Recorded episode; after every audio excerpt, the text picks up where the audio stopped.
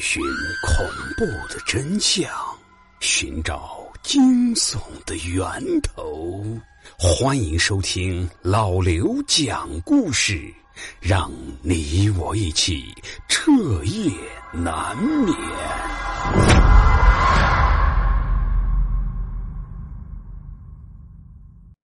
那各位听友，你们在大雾天的时候开过车吗？那你有没有注意过，在雾里面到底有什么东西呢？大概在七八年前，我遇到过一件至今也无法解释的事情。那个时候我还在上高中，学校在某个县里面，距离是不近不远，也不值得上高速，大都是开车走国道的。每到开学前夕的时候，都是我叔叔送我去的。但是在某一次开学时，很不巧的就遇到了大雾天，能见度就只有三四米，这雾气来的是毫无征兆。早上离家的时候天还很晴，但等我们出了市区之后，这雾气立马就涌了上来，短短几分钟，车外面就被一片浑浊的白色的雾气给笼罩了，隔着玻璃，也只能看到路边有些朦胧的树影。还有前面几辆车亮着的双闪和雾灯，由于能见度太低，我叔叔也不敢随便超车，就只能压低速度，老老实实跟着前车的车灯，慢慢悠悠的往前开。可是，一直走了得有十几公里，路两边也依旧还是树，连一栋建筑物也没有出现。我叔叔觉得有些不对，就慢慢的把车靠边，准备下车看看。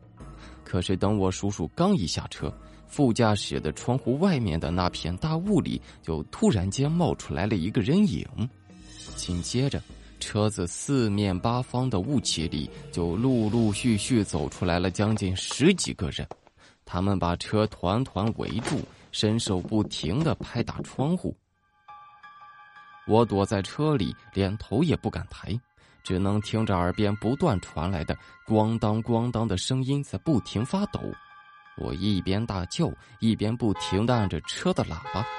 可是我叔叔下车之后，似乎就消失了，是很久也没有回来。直到十几分钟之后，雾气慢慢的散开了，我才发现，我们早就不在公路上了，而是开到了一条田间的小路上。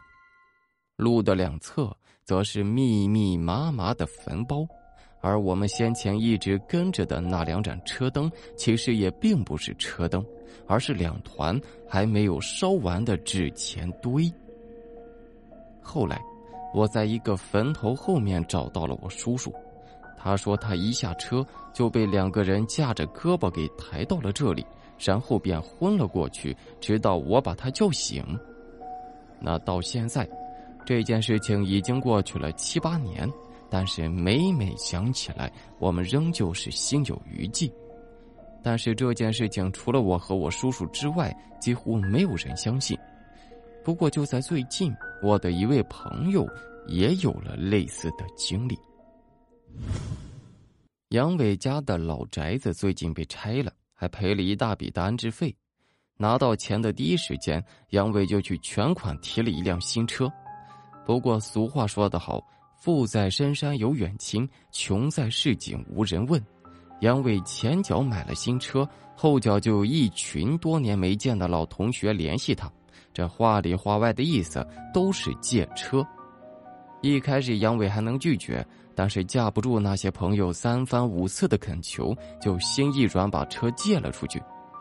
好在借车的人也算是讲究，只开了一天就把车送了回来。还顺便帮杨伟加满了油，还洗了车。可是杨伟万万没有想到，正是这次把车借出去，给自己惹了一个大祸。那天晚上，杨伟和几个狐朋狗友喝完了酒，就打电话叫了代驾。十几分钟之后，一个代驾小哥就骑着电动车赶到了杨伟面前。但是小哥转了一圈之后，竟然扭头问杨伟。哎，哥们儿，你车呢？杨伟是一头雾水，指了一下身边的新车，说：“这不是在这吗？”可是代驾望了一眼车窗，反问道：“哎，你这车不是有人开吗？”杨伟当时已经喝得迷迷糊糊的，就踉跄着走到车跟前，隔着车玻璃朝里面一望，竟然真的看见有一个脸色惨白的男人坐在车里，双手还紧紧的抓着方向盘。杨伟也没多想，一把就拉开了车门，准备把这个钻进自己车里的陌生人给拉出来。可是车门打开之后，原本坐在车里的男人竟然一下子消失了。杨伟这才反应了过来，他猛然间出了一身的冷汗来，酒劲儿也下去一大半。他转头望着代驾小哥：“哎，你看见了吗？”代驾也被吓得脸色惨白，他是连滚带爬的骑上了自己的电动车，头也不回的跑了。杨伟见状，也只能硬着头皮拿出手机，准备再找一个代驾。但是电话还没打出去，就突然有人拍了一下杨伟的肩膀：“哥们儿，要代驾吗？”杨伟转过身，就看见了一个一身黑衣的男人正在望着他。还没等杨伟答应呢，这男人就自顾自的上了车。杨伟虽然觉得有些奇怪。但当时他已经喝得双腿发软了，只想快点回家，也就没有多想。上车之后，杨伟直接坐在了副驾驶，系上安全带之后，这男人就开车上了路。临走前，这男人还抬头望了一眼后视镜，嘀咕了一句：“放心，肯定把你送回去。”杨伟心里面犯了嘀咕，这个男人好像不是在对他说话呀，倒像是在对着后面的人说话。可是这车上明明只有他们两个人呢。杨伟下意识的回头望了一眼，看见后排果然没有人，这才松了一口气。但是开车开到了半路，杨伟又觉得有些不对劲，这个代驾。并不是自己通过手机软件叫来的，而是自己找过来的。而且杨伟先前也没有说过自己家在哪儿，那他又是在把自己往哪里送呢？而正在开车的代驾似乎也猜到了杨伟的心思，就转头对杨伟说：“放心，我知道你家在哪儿，你告诉过我。”杨伟当时已经喝多了，脑子也迷糊了，一时之间也想不起来自己到底说没说过地址。就这么车开了大概有半个小时，杨伟突然注意到车外面起了很大的雾，又加上是晚上，外面黑乎乎的，几乎看不见任何东西，也只有路两侧飞速后退的树影和路灯还在提醒着杨伟，这辆车还在往前开。大雾太浓，能见度变得很低。杨伟刚想提醒代驾开慢点，却无意间瞥见了仪表盘，上面显示这辆车的速度竟然是零。杨伟的脑子是嗡的一下，又转脸望向了车窗外面，一盏盏的路灯从车外面飞速掠过，好像是在提醒着杨伟，这辆车开得很快。可是，等杨伟再次看向仪表盘时，车子的时速依旧是零。他揉了一下眼睛，确认自己没有看错，随后便想到可能是自己的车出现了问题。可是下一刻，杨伟看见自己的电子手刹灯竟然还是亮着的，他这下彻底害怕了。